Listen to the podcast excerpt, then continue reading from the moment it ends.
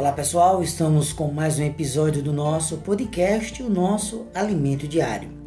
Hoje, segunda-feira, semana de número 2, volume 4 da série Os Ministros da Nova Aliança.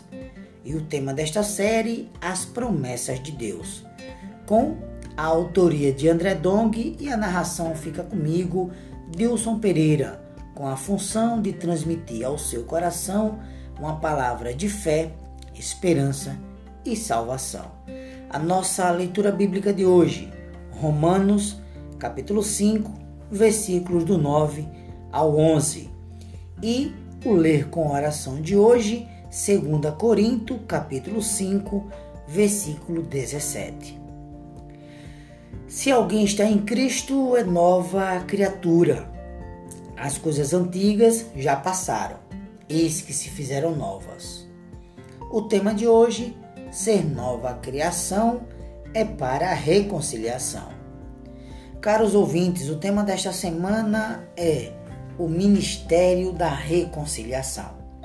Nesta mensagem, veremos a nossa experiência progressiva com Deus à luz do tabernáculo, veremos o grande privilégio de termos acesso ao Santo dos Santos veremos que somos embaixadores de Cristo e veremos o altíssimo preço que o Senhor pagou na cruz para que fôssemos feitos justiça de Deus. Em sua segunda carta aos Coríntios, o apóstolo menciona vários itens baseados em sua pessoa e também experiência que servem de lições preciosas para a formação de um ministro da nova aliança. Vamos ler 2 Coríntios, capítulo 2, versículos do 14 ao 16. Graças, porém, a Deus, que em Cristo sempre nos conduz em triunfo, e por meio de nós manifesta em todo lugar a fragrância do seu conhecimento. Porque nós somos para com Deus o bom perfume de Cristo, tanto nos que são salvos como nos que se perdem. Para com estes, cheiro de morte para a morte, e para com aqueles, aroma de vida para a vida. Quem, porém, é suficiente para estas coisas? Queridos, aqui, para mostrar o triunfo de Cristo, Paulo usa o exemplo dos generais romanos, exibindo suas vitórias quando retornavam de uma guerra trazendo cativos, né, os capturados da batalha. Antes de crermos no Senhor Jesus, éramos, éramos inimigos de Deus. Mas um dia o Senhor nos salvou e nos reconciliou com o Pai.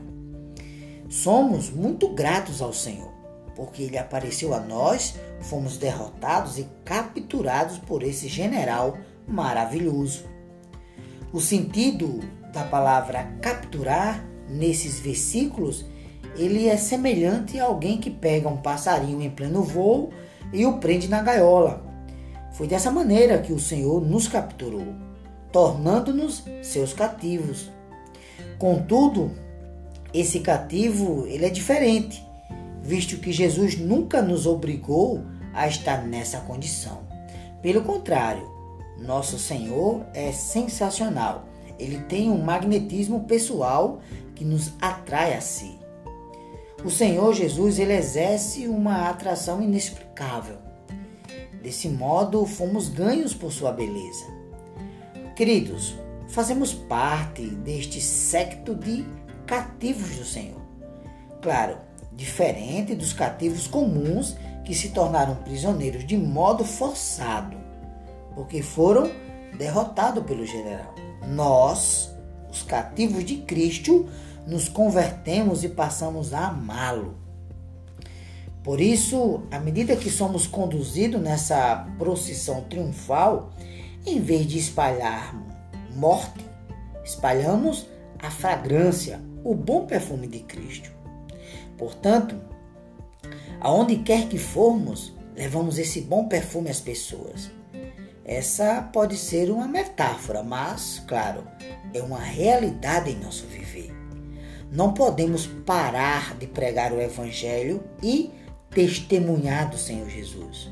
Queridos, não nos preocupemos se as pessoas crerão ou não em nossa pregação. Não sabemos se serão cativos positivos ou negativos, pois, claro, segundo os versículos acima, o Evangelho é tanto para os que são salvos como para os que se perdem. Então, sabendo disso, esse bom perfume para alguns é vida e para outros é morte. Mas como discernir se é para a morte ou se é para a vida? Aí é onde é que está, meus amados. Essa questão não é nossa responsabilidade. Nossa função é sempre pregar o Evangelho. Um evidente exemplo disso é que lemos neste versículo de 1 Coríntios, capítulo 3, versículo 6, o seguinte: Paulo escreve: Eu plantei, Apolo regou, mas o crescimento veio de Deus. A nós, queridos ouvintes, compete plantar e regar, mas a responsabilidade do crescimento é de Deus. Apenas espalhemos o bom perfume. Esta é a nossa função. Sob a perspectiva dessa esfera de novidade de espírito e vida, podemos compreender acerca do ministério da reconciliação.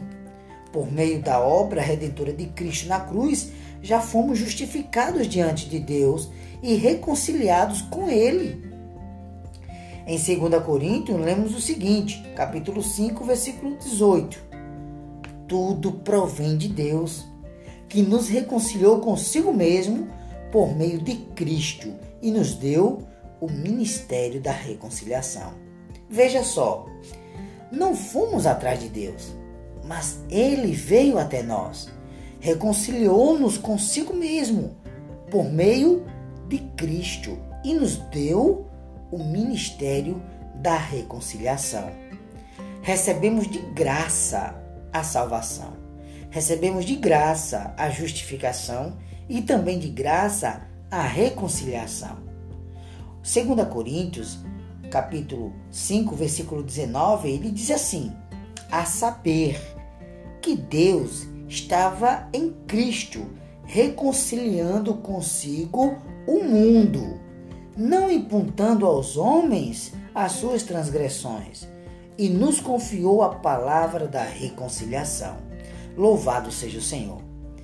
Queridos, recebemos o ministério da reconciliação e, ao mesmo tempo, a palavra da reconciliação. Isso indica que, uma vez reconciliados gratuitamente, temos o ministério de reconciliar outras pessoas com Deus. Louvado seja o Senhor. A pergunta de hoje é: qual é o propósito de Deus com a reconciliação? Um excelente desfrute, que Deus te abençoe e até o nosso próximo episódio do nosso podcast.